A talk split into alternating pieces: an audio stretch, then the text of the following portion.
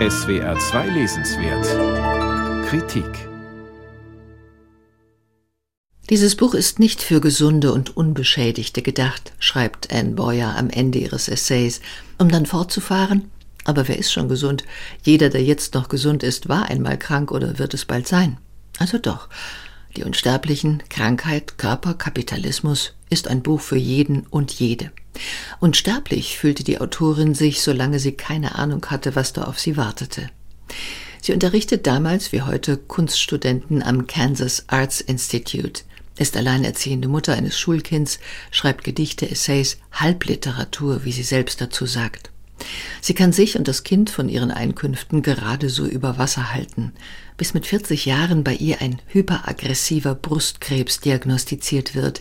Der begräbt ihr Leben, wie es bis dahin war, unter sich. Der Geliebte verlässt sie, Freundinnen verschwinden, sie leidet unter unsagbaren Schmerzen, Einsamkeit, Verlust der Hoffnung und wütet gegen die, Zitat, verheerende Karzinogenosphäre des weißen, rassistischen, kapitalistischen Patriarchats. Sie schildert, wie sie in Kliniken in Datenmaterial verwandelt wird, fühlt sich, Zitat, wie die traurigste Gelegenheit für jemandes Profit. Eine der Substanzen, mit denen Beuer behandelt wird, heißt Cyclophosphamid, auch bekannt unter dem Namen Senfgas. Das Gift vernichtet außer dem Krebs auch einen Teil von ihr, ihre Schönheit, ihre Leichtigkeit. Haare, Finger und Fußnägel fallen aus, es ist ein Gemetzel. Sie braucht jemanden, der, Doppelpunkt, die ihr die Hand hält, steht da.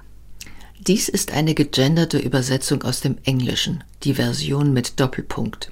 Besorgt hat sie die Dichterin und Kleinverlegerin Daniela Seel. Dazu eine Bemerkung. Die englische Grammatik kennt kein Geschlecht, sondern nur einen neutralen Artikel, the. Seels gegenderte Übersetzung behindert den Lesefluss, technisiert die poetische Sprache Boyers und verwirrt. Wenn ein Nomen in der Pluralform mit e endet, dann verschwinden in dieser Schreibweise die mitgemeinten Männer. Aus Reaktionäre wird Reaktionärinnen. Das dürfte in diesem Fall gar nicht im Sinne der Frauen sein. Auf meine schriftliche Nachfrage, ob dies mit der Autorin so abgesprochen war, erhielt ich keine Antwort. Boyer unterteilt ihren Essay in kurze Abschnitte, trägt stoßweise Ungeheuerliches vor, manche Sätze lesen sich wie knatternde Salven, diese Form bezeichnet sie als Motor und Zorn des Buches. Sie schreibt über ihre Trostlosigkeit, über Albträume, Rachefantasien, astronomisch hohe Klinikrechnungen.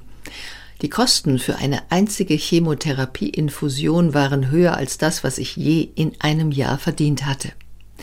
Sie schreibt von Vorlesungen, die sie unmittelbar nach ihrer Brustamputation halten muss, mit im Körper vernähten Drainagebeuteln. Sie wird philosophisch, hinterfragt Statistiken, stellt sich einen Tempel vor, in dem die vom Krebs Versehrten gemeinsam trauern können. Einige Episoden klingen wie Prosagedichte.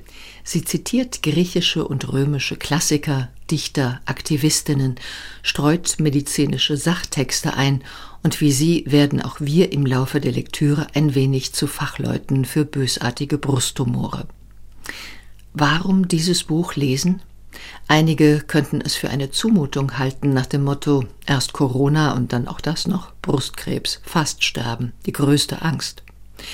Ja, es gehört vielleicht eine gewisse Unerschrockenheit dazu, sich diesem Thema zu stellen, aber man könnte sich mit dieser größten Angst bekannt machen und bei Anne Boyer nachlesen, dass Angst, Schmerz, der ganze Prozess des Untergangs Denken und Fühlen auf Trab bringen, intensivieren. Das Leben an der Grenze zu seiner Auslöschung ist ernst, verzweifelt und leuchtet heller denn je.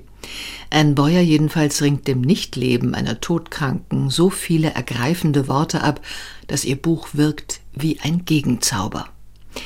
Anne Boyer, Die Unsterblichen, Krankheit, Körper, Kapitalismus, Übersetzung Daniela Seel, Mattes und Seitz Verlag Berlin, 279 Seiten, 25 Euro.